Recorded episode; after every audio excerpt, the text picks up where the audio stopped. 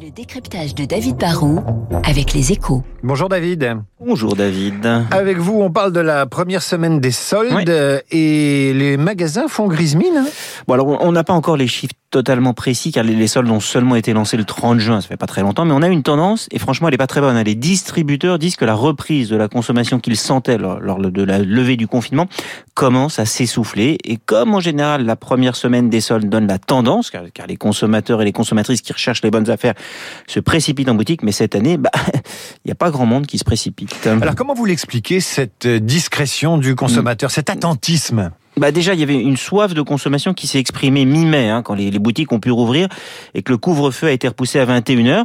Sur, sur cette fin, sur cette période, là, fin mai, l'Alliance du commerce qui regroupe euh, les enseignes de l'habillement et de chaussures a affiché un bond de 50% de son chiffre d'affaires par rapport à 2019. Donc une vraie reprise. Hein. Les chaussures étaient devenues trop petites, les pantalons étaient troués, les chemises tachées. Bon, il a fallu refaire sa garde-robe.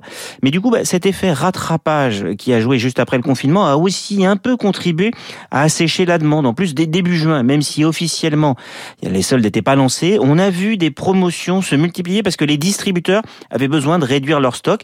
Et comme on fait pas boire un consommateur qui n'a plus soif, forcément, bah, les ventes ont recommencé à piquer du nez en juin. Alors est-ce qu'il faut s'inquiéter pour euh, notamment hein, les distributeurs textiles?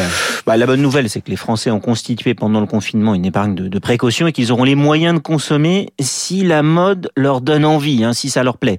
Mais il y a aussi quand même un paquet de mauvaises nouvelles. D'abord, on mettra en avant le télétravail, par exemple. C'est- pas bon pour les magasins de mode parce qu'on a sans doute moins besoin de faire des efforts vestimentaires quand on travaille de chez soi en jogging ou en pyjama. Bon, c'est encore plus dur pour les commerces de centre-ville qui profitaient avant du trafic dans les quartiers de bureaux. Si on reste à la maison, on va commander plus par internet ou plus on ira euh, consommer dans les centres commerciaux mais moins dans les boutiques de centre-ville.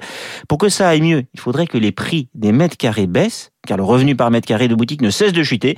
Mais pour l'instant, ce n'est paradoxalement pas le cas. Les charges augmentent, mais pas les recettes. Merci David Barou, à demain pour le décryptage éco. Dans un instant, la météo et le journal de 8.